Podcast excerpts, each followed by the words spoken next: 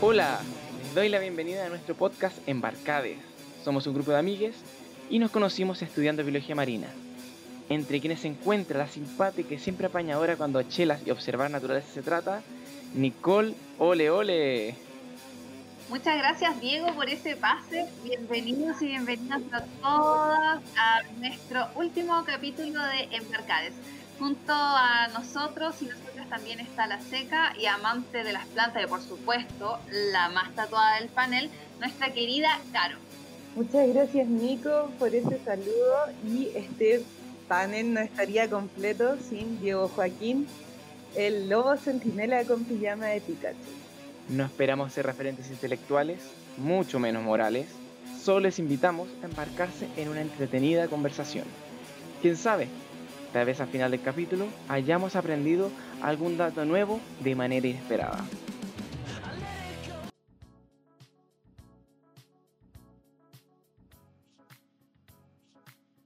Ha sido un año difícil para todas las personas. La pandemia, el encierro y hasta la locura. Nosotros terminamos haciendo podcast. Muchas gracias a todas las personas que nos han escuchado. No les vamos a mentir, el fin de año nos tiene medios locos, Así que este capítulo lo grabamos antes, estamos en la temporalidad y va a salir después del eclipse.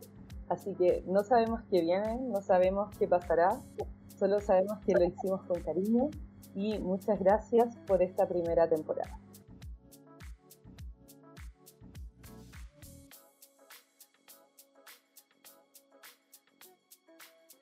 Queremos hablar del tema y también de todos los trabajos asociados a lo que significa un eclipse. Tenemos la comunicación hasta ahora con el astrónomo de la Universidad de Chile, eh, José Massa. ¿Qué tal? ¿Cómo está? Muchas gracias por este contacto. Muy bien. Hay que disfrutarlo porque es una cosa linda, pero no hay que buscarle la quinta pata al gato. Claro, y menos, y menos temerle, ¿no? Claro, dicen que la pandemia es debida al eclipse. Oye, por favor, eh, hay que conectar las neuronas, pues no, no tiene mucho que ver hay una, podríamos decir, situación que no podemos obviar, que estamos hablando de ciencia, estamos hablando de em, astronomía, estamos pendientes, ha sido el tema, sobre todo en un contexto de pandemia, pero tenemos esta información de que el recorte precisamente en esta área, al igual que cultura, se reduce, fue rechazado. Entonces, ¿cómo lo ve usted como un hombre de ciencia también que nuevamente existen reducciones en áreas tan fundamentales y en particular en el ítem ciencia? Bueno, mira, yo no lo puedo creer pues la pandemia ha demostrado que de esto no nos van a salvar nadie que no sean los científicos. Y sin embargo, contra todo pronóstico, en lugar de aumentar el presupuesto de la ciencia, se recorta en un 9% para el año que viene. Chile es el país que menos invierte en ciencia de los 40 países más desarrollados. Somos últimos, pero incluso invirtiendo el doble, seguiríamos siendo últimos.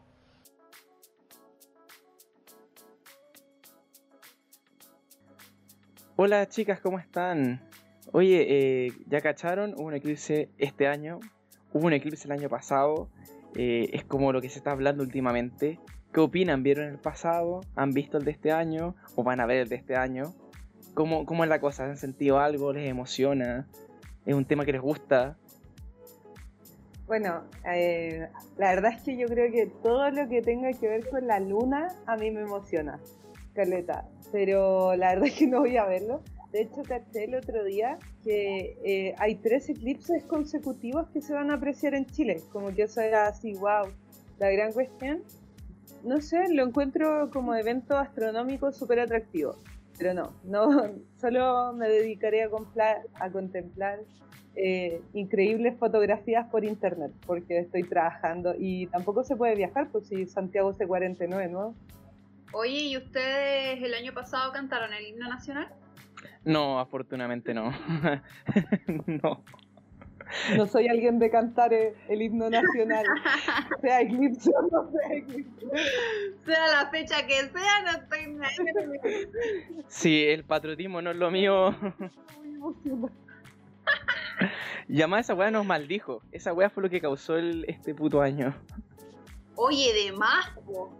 Igual el tema de los eclipses tiene harta diferencia energética, al menos desde la creencia de varios pueblos originarios, que mm, es como avecinar, mal- mala, no sé si llamarlo así, que debo estar súper errada en las palabras que voy a usar, pero mm, llamar como a las energías negativas, como que no es algo muy, muy positivo al final el tema del eclipse desde ese punto de vista. Así que si lo, lo viéramos desde ese punto de, del mundo, eh, claro que podríamos interpretar de que el eclipse trajo quizá algunas cositas. Ah, ah. Yo la verdad me lo cuestiono, porque igual también tiene que ver con, con lo que se asocia a las deidades, ¿cachai? como al sol, a lo que genera el sol. Y creo que también es un, un juicio, o sea, no, no voy a irme en contra de los pueblos originarios ni de sus creencias. De hecho, por ejemplo, la palabra eclipse eh, creo que es griega y significa esto de como determinar una etapa, más allá de eclipsar. Y no sé, no le veo fijo, tiene un cambio energético, pero algo tan negativo realmente si nos influye tanto como lo que ocurre en, en el universo. ¿Qué creen ustedes? Mira, esa es buena pregunta. Y mira, nosotros hemos conversado fuera de, de grabación, pero es interesante porque es un fenómeno que parece que todos observan, pero mucha gente como de pensamiento muy científico simplemente dice que es mentira. Pero ahí hay hartas discusiones, es decir, ¿es realmente mentira? No sé, lo que estábamos discutiendo contigo, Caro, y era como, faltan datos, como que falta alguien que diga, quiere investigarlo realmente. Como todos estos fenómenos. Sí. y- ¿Pero qué es mentira? ¿Como que el universo influye en nosotros o, o que el eclipse causa maldiciones? Que, que se causa maldiciones de partida. Pero sí, yo creo que ahí va también el tema de si el universo hace efecto en nosotros, porque si estamos todos dentro del universo, de alguna manera tiene que afectar sobre nosotros, si en verdad vivimos ahí. El asunto de cómo lo hace, eso es lo curioso, porque hay muchas de estas creencias como generales, que es de, no sé, por el, el poder de los astros, y cómo se afecta en tu nacimiento, en tu comportamiento, en, en quién eres como persona pero científicamente eh, muchos no, no, no existen los datos, la evidencia que diga tal cosa. Pero lo otro discutía esto contigo, Caro, discutido con hartos amigos, el hecho de, ya, ya, pero no hay datos, porque es mentira o porque no se ha investigado bien. Tal vez la pregunta va por otro lado. No sé si estoy divagando como siempre, si me entienden, chiquilla, a lo que voy. Yo creo que sí se entiende, pero igual es súper difícil como de, de poder llegar a algo concreto, como una respuesta concreta al final, porque mm, claro, es como la creencia en, Dios, o sí, al final estamos haciendo un montón de suposiciones que no tenemos una realidad concreta en la que basarnos para decirlo, pero mm, cuando uno ya empieza a hablar de, de la creencia espiritual o ese tipo de cosas, creo que es súper complejo poder como interconectar el método científico con las interpretaciones de la realidad al final. La verdad es que yo creo que sí nos influye. no, pero a ver, planteémonos de- desde esta perspectiva así como, de partida yo creo que somos totalmente un sistema semipermeable, ¿cachai? Hay todo un factor externo más allá de, de nuestra, no sé, como composición como organismo. Y por ejemplo la luna sí influye temas de, no sé, de los líquidos, ¿cachai? Las mareas más bajas son cuando hay luna llena. Entonces, igual hay una cuota de nuestra realidad que sí se ve influida, por ejemplo, por, por los temas astronómicos. ¿cachai? Ya, pero ahí cuando estás hablando de eso, está afectando el agua en nosotros. Sí, may- mayoritariamente somos agua, eso es verdad. Pero ahí ah, lo que hacen muchas personas a decir que ya ese efecto de la luna afecta a mi trabajo o afecta, no sé, a la pareja que voy a encontrar por inventar argumentos, ningún específico en particular. Ahí es como está, está el link que salta a que muchos científicos digan, bueno, estas son tonteras, son chantas, son eh, bueno, gente loca. Pero claro, ahí también el punto es, ya, ya, digamos que podría pasar, ¿no? Como científico uno no tiene que cerrarse tanto, es decir, uno tiene que cuestionarse. Pero es como, ¿cuál es el mecanismo desde la fuerza gravitacional de la luna a que afecta mi comportamiento en el trabajo? O que afecte a, a qué pareja voy a elegir, ¿cachai? Igual hay hartos mecanismos y hartos pasos que faltan, creo yo. Como para decir, sí, la luna afecta tanto. Ya, pero es que ahí también tiene que ver un tema de, de encontrar estas como conexiones que al final si uno se pone a probar cosas podía encontrar una respuesta de, de muchas eh, como suposiciones. Sí, eso también es forzar datos y eso no está bien. Pero a lo que voy es que igual hay un porcentaje de, de cosas que influyen. Yo no creo que sea tan directo. Además, no creo que nada sea unifactorial. Eso también me pasa mucho. Si al final cuando uno produce un experimento y una metodología y todo, tú estás aislando factores para tratar de encontrar una causa y un efecto. Pero eso no significa que no haya más variables y por eso es tan importante las discusiones de, de la experimentación. Eh, no sé, también está el factor humano, pues si la gente cree cosas y la mente también influye en lo que, cómo uno actúa. Claro, y eso es lo que voy, es decir, tú decís que hay más de un factor, y estoy de acuerdo, si no estoy diciendo que esté mal, ¿cachai? Eh, por ejemplo, a, a qué voy con esto, que muchos científicos, y pronto lo han escuchado en la tele, en redes sociales, o el típico concepto científico que es cerrado, y es como, a mí me importa el dato, y todo lo otro son mentiras, y creen en mitologías, creen en cosas locas, pero el punto es que también se cierran a, a investigarlo. El asunto que tú puedes decir, mira, aquí yo veo un, veo un fenómeno, mucha gente lo está viendo, no sabe cómo explicarlo. Y tiene su explicación, que al final es una explicación que suena muy simple, pero al final es mucho más compleja, es como lo que me gusta decirle como la respuesta complejamente simple, en el cual dicen como si es la luna, pero no pueden explicar los mecanismos como tales. Pero ahora ahí está la pega del científico de decir, ya, veamos todos estos factores, es decir, el científico no va por la respuesta absoluta, es decir, la mentalidad científica, como yo la veo por lo menos, es que hay una verdad pero esa verdad es casi inalcanzable filosóficamente hablando. Por lo tanto, nosotros estamos a acercarnos a esa, ver todas las variables que hay, tratar de averiguar qué está pasando, pero ningún científico real, como yo creo un científico, te va a decir, esto es una verdad fehaciente eh, que es imposible de contradecir, porque es parte de la ciencia, autocontradecirse, seguir cuestionando.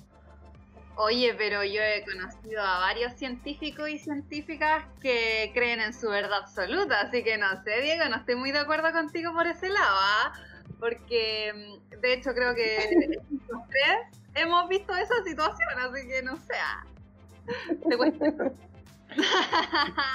Claro, pero yo creo que esa no es la actividad, no es la actitud científica correcta, al menos yo lo creo, ¿cachai? Yo de nuevo no quiero imponer así como decir, esto es el científico debería hacer, pero yo creo que un científico tiene que cuestionárselo, ¿cachai? Es decir, el otro día hablaba con un amigo sobre la existencia de los fantasmas. Y estaba la discusión de existen o no existen. Y empezamos a pelear, a pelear, a, bueno, no pelear, pero discutíamos, discutíamos. Yo le decía, eh, ya, pero mira, eh, ¿y si es otra cosa? Y yo le decía que tal vez los fantasmas son ecos temporales, ¿cachai? Como inventando cosas así, sin ningún argumento. Yo dije, bueno, tengo una teoría no tiene ninguna base científica, no tengo ningún lado la saqué, la inventé de la nada, solo porque quise jugar a inventar una, tercera una tercera posibilidad. Y yo le decía, imagínate que todo el tiempo estás junto en uno así, pasado, presente y futuro, están todos compactados juntos y todos interactúan entre ellos. Solo que realmente cuando sentimos como otro tiempo pasado, como alguien caminando por tu casa, es una persona del futuro, tú mismo del pasado, tú mismo de otro tiempo, estás interactuando contigo mismo y eso tú lo interpretas como fantasma.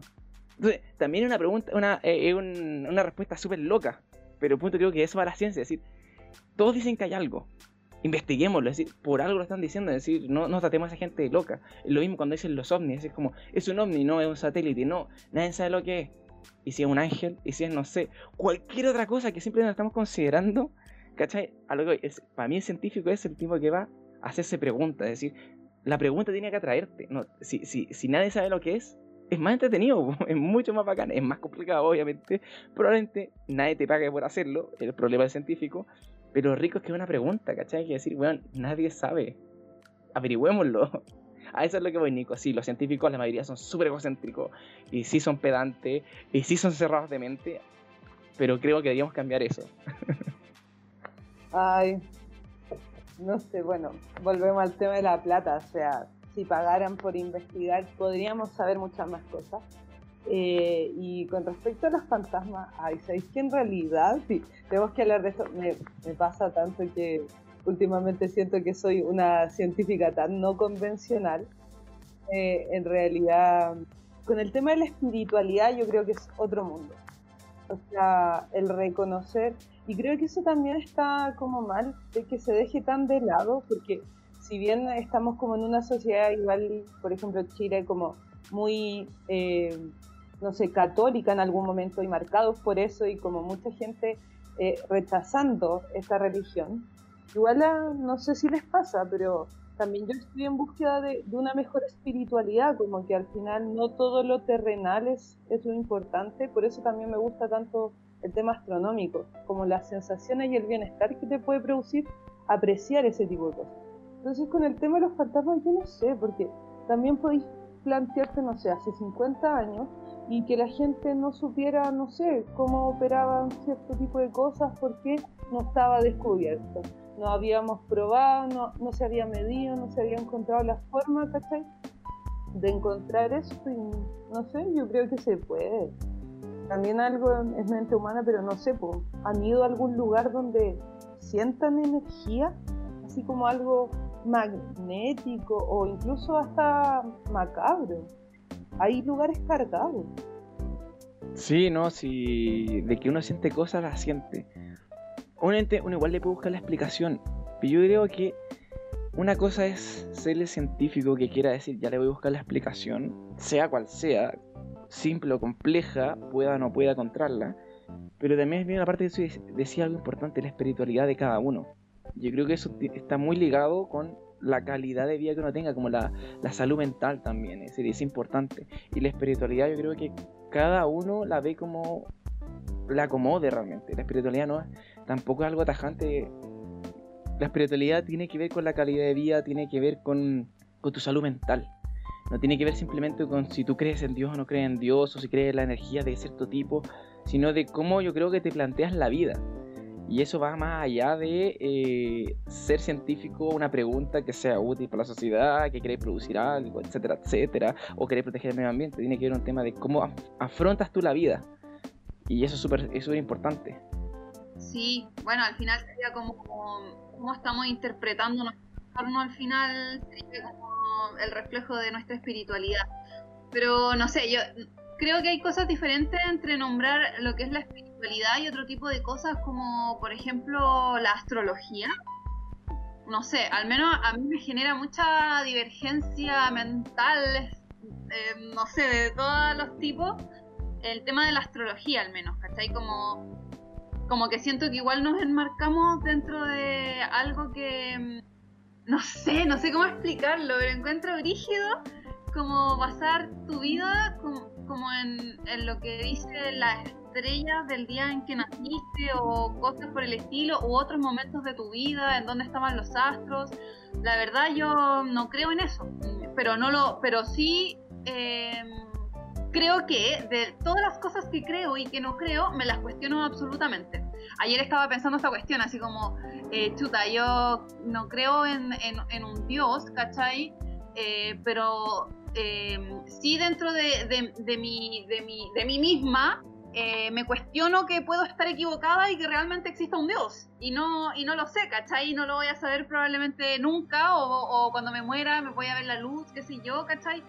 Pero creo que es importante también como dentro de nuestras propias creencias eh, cuestionarnos eh, sobre si estamos en lo correcto o no. Y, y, esa es la forma, yo creo, de no cerrarnos también y de lograr ser un poco empático con las creencias de las personas que están a nuestro alrededor también, como, como sin entrar en discriminación o en, algún otro tipo de, menosprecio porque otra persona piensa distinto a ti. Estoy súper de acuerdo con lo que acabas de decir. Es brígido tratar de entender la espiritualidad de otras personas, a mí igual me gusta escuchar, pero también pasa eso que de repente te agreden y es como, oh, y ahí cuesta el diálogo. Bueno, con respecto al espíritu, o sea, a la espiritualidad, nada que ver, a la astrología, a mí lo que me causa mucho ruido con eso tiene que ver con que depende en qué lugar del mundo tú hayas nacido, las constelaciones que se ven sobre ti. Y eso me llama como mucho la, atención, pues como porque al final, por ejemplo, eh, mucha gente se basa así como en el, en el zodiaco, el de los caballeros del zodiaco, la Aries, Escorpión, Capricornio, pero hay mucha astrología y eso depende como del lugar, de la cultura. A veces me hace ruido, pues como, por ejemplo, yo me he fijado que eh, yo soy escorpión, nací en octubre, Y, pero la constelación de Escorpión, aquí en el hemisferio sur, se ve durante el invierno, no en octubre, no en primavera, en el norte o no.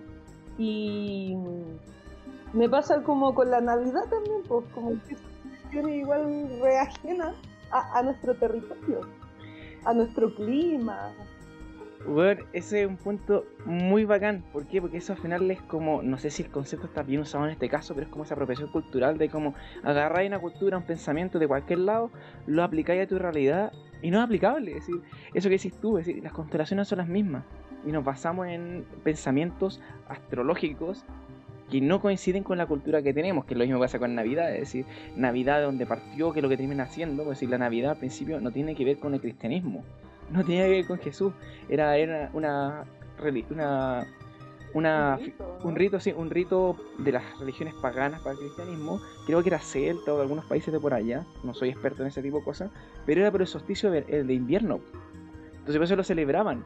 Entonces, y entraban las plantitas. Claro, entonces algo súper importante culturalmente. Claro, entonces era un tema muy tema cultural importante porque es el tema de cosecha, un tema de cómo se mueven eh, eh, las civilizaciones de esa época. Y claro, llegó un César que había llegado al cristianismo, un César romano, y dijo, ¿saben qué? Eh, no, no me gusta la wea. Así que vamos a pasar a hacer la fiesta de Navidad, en vez de hacerla en febrero, creo que era la original. De nuevo, no soy muy religioso, así que no, no me sé la fecha exacta. Pero la cambió a la Navidad actual, porque así se cagaba a las fiestas paganas y los pasaba a llevar. Entonces al final todos empezaron a celebrar Navidad. Y por eso tiene muchas cosas raras como lo del pino, adornar las cuestiones, que si uno empieza a estudiar eso detrás, son ritos que son mezclas de, de, religiones paganas. Entonces lo que hizo fue mezclar todo para que todos disfrutaran la fiesta juntos y fueran, y fueran finalmente más cristianos. Eh, sí, pues, Brigio. Eh, de hecho, yo escuché lo mismo el otro día, uno de mis grandes colegas, amigos ahí, él es protestante, entonces me contaba lo mismo, porque que esta lógica de la Navidad fue para unificar a pueblos con esta campaña como de propagar el cristianismo. Y ahí tú te preguntas así como, ¿cuándo aparecimos en Latinoamérica, donde el símbolo de la Navidad es un oso polar de Coca-Cola que ni siquiera existe en nuestro país. Y Napo, tenemos que comprar caleta de regalo el 25 de diciembre. Oye, es el gran poder de la industria, de la publicidad. Como una simple imagen bonita vende alrededor de todo el mundo y al final esto, más una cuestión económica, más una cuestión religiosa, te trata de adoctrinar a un sistema y moldear a un sistema para que cumplas con ciertos requisitos y estándares que te hacen al final ser parte de la sociedad, porque al final, eh, no sé, si es que no, te, no quieres celebrar la Navidad o tienes una forma distinta de hacer la Navidad o no haces regalos, quizás vas en, mucha, en muchos casos quizás a ser apuntada con el dedo, puede ser, o, o o, recibir críticas que a mi parecer no corresponden, ¿cachai? Entonces, eh, no sé, pues creo que, como decís tú, Cara, al principio, nada es unifactorial, todo es multifactorial, multidimensional, en, en, distintas, en distintas formas de verlo, entonces al final esta cuestión como que se moldea para que cumplas lo que hay que hacer en la Navidad que al menos es comprar regalos, pues, pero igual siento que este último tiempo se ha dado harto eh, como lo otro, como quizás ya dejar un poco el lado materialista, consumista y dar paso a cosas más energéticas, no sé, hablando de la energía, no sé, todos hemos sentido que en la Navidad la, la tinta, como que todo el mundo está en otra, es como para las fiestas patrias, no sé, como que eh, todo al final tiene como sus pros y sus contras dependiendo de cómo podamos observarlo, desde qué lado podemos ponernos los binoculares para observar. Me encanta hacer galletas. Esa es mi actividad navideña favorita. ¿Hacer galletas? Me encanta hacer galletas. Galletas de jengibre, por favor. Con mi sobrina, obvio que hacemos así como bonitos bacanes, onda calaveras, porque me regalaron moldes de calaveras de Batman. Galletas de jengibre. Oye, yo quiero de esas galletas. Si algún día nos volvemos a ver, pues hijo. Como en dos años más, guárdame la Ay, ese sí como a la cosa, weón. No nos van a soltar nunca. Oye, pero el, el tema ese que decís tú de. de cambiar un poco la cultura, igual es importante, es igual cada país, cada gente tiene su cultura, si al final yo creo que todos celebramos la Navidad, no tan solo porque nos enseñaron, sino porque nos junta como en un gran clan, es decir, al final todos estamos participando lo mismo, y lo mismo las fiestas patrias, más allá de si creo o no la energía, un tema de que es una fiesta. Entonces tú decís, bueno, es el momento de celebrar, es el momento de hacer cosas en conjunto, como, como, como somos animales sociales.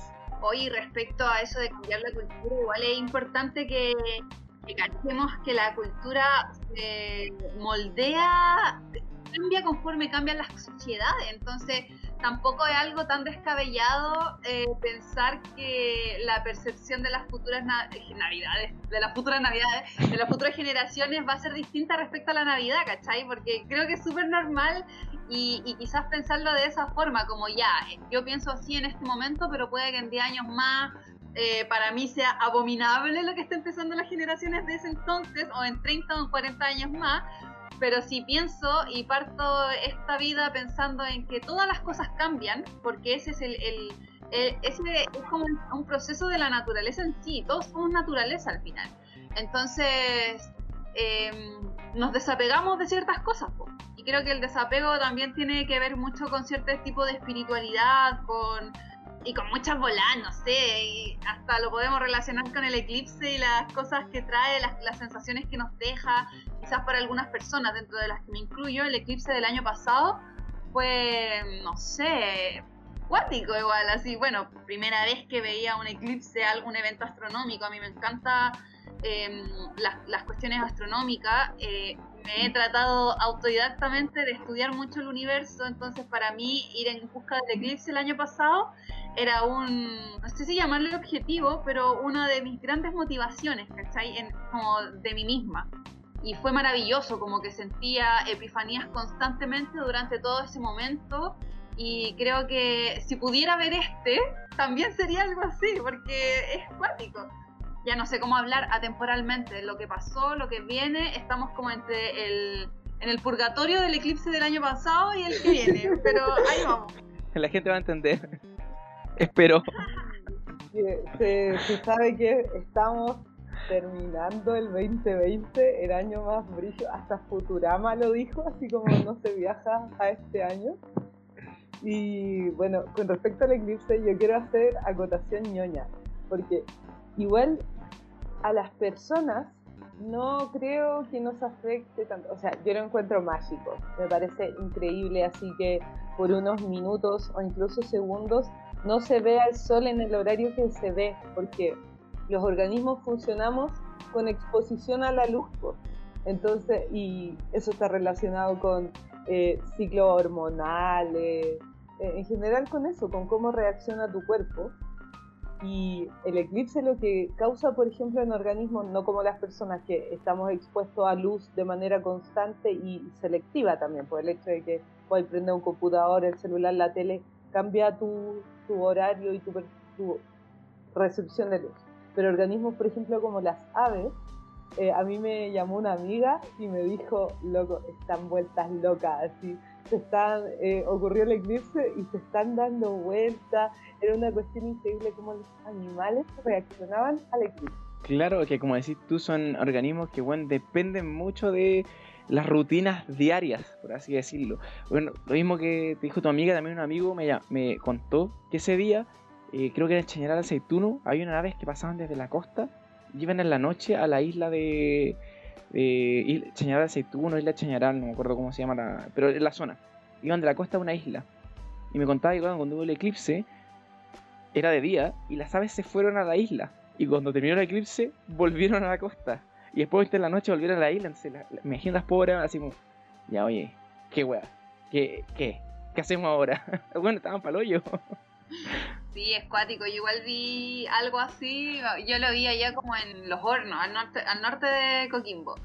Y cuando fue el eclipse, así después yo estaba como en un, en un hoyito, en un pedacito de dunita, así, entre medio de unos, de unos arbustitos metida, así impresionada, todavía no podía recobrar el aliento, estaba como metida en no sé dónde, en el sol. Y de repente empezaron a salir desde todas madrigueras, distintos ratoncitos, eh, pajaritos, como qué weá, qué weá, qué weá. Y como que pasó el eclipse y todos se centraron. Así como que, ah, está en la noche, vamos. Y duró unos minutos y se entraron para la cagada, así como dando vueltas por todos lados. No, fue muy entretenido. Ver el comportamiento de la naturaleza en una circunstancia así, incluyéndonos dentro de ese comportamiento. Tanto así como cantar el himno nacional. bueno, yo no lo canté ni cagando. Ni cagando lo voy a cantar en mi vida. Bueno, y yo creo que en verdad, más allá de si tenemos alguna creencia, somos muy espirituales, estamos con pensamientos de energías, dioses o lo que sea, o somos muy científicos y nos gusta mucho el dato, yo creo que es algo que junta ambas creencias, el hecho de que todo está conectado. Tanto la espiritualidad como la ciencia dice que todo está conectado y el universo es uno y está dentro de todo un ciclo. Por lo tanto, no sería raro que el eclipse nos afecte de alguna manera.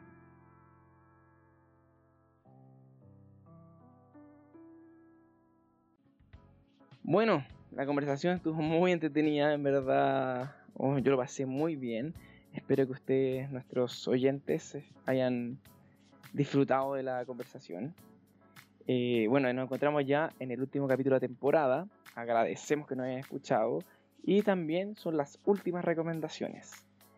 En esta última recomendación quiero darles eh, un libro que pueden encontrar en internet en PDF que se llama Pranayama, la, la dinámica del aliento por André Van Lucebet. No sé cómo se pronuncia, parece francés, creo. ¿Por qué le recomiendo esto? Eh, es una lectura bastante piola, suena densa, pero es del yoga, tiene que ver mucho lo que conversamos. O sea, a mí yo me he metido hace un par de años a hacer yoga de manera como más de deporte que de tema espiritual. Y he aprendido harto del tema. Y yo lo veo de manera muy científica desde mi punto de vista. Y, la profesora de yoga me recomendó este libro que explicaba de manera científica el concepto del pranayama, que es la energía del aire, que es fundamental en el tema de la respiración en el yoga. Y le trata de dar un vuelco, un vuelco eh, lógico a todas estas cosas. Es muy interesante porque está escrito como un ensayo por alguien que no parece tener mucha academia muy científica, eh, pero intenta hacerlo de manera muy bien. tiene ciertos problemas que hay poca información, que no es culpa del autor, es culpa de que probablemente no se financia mucho la ciencia de estas cosas más esotéricas, como por así decirlo. Pero el libro es muy interesante porque empieza a dar explicaciones de cómo el aire tiene estas diferencias iónicas de energía y eso explicaría por qué afecta distinto tu cuerpo, explica distintos eh, experimentos que hicieron médicos con resonancias magnéticas en yogis y cosas así.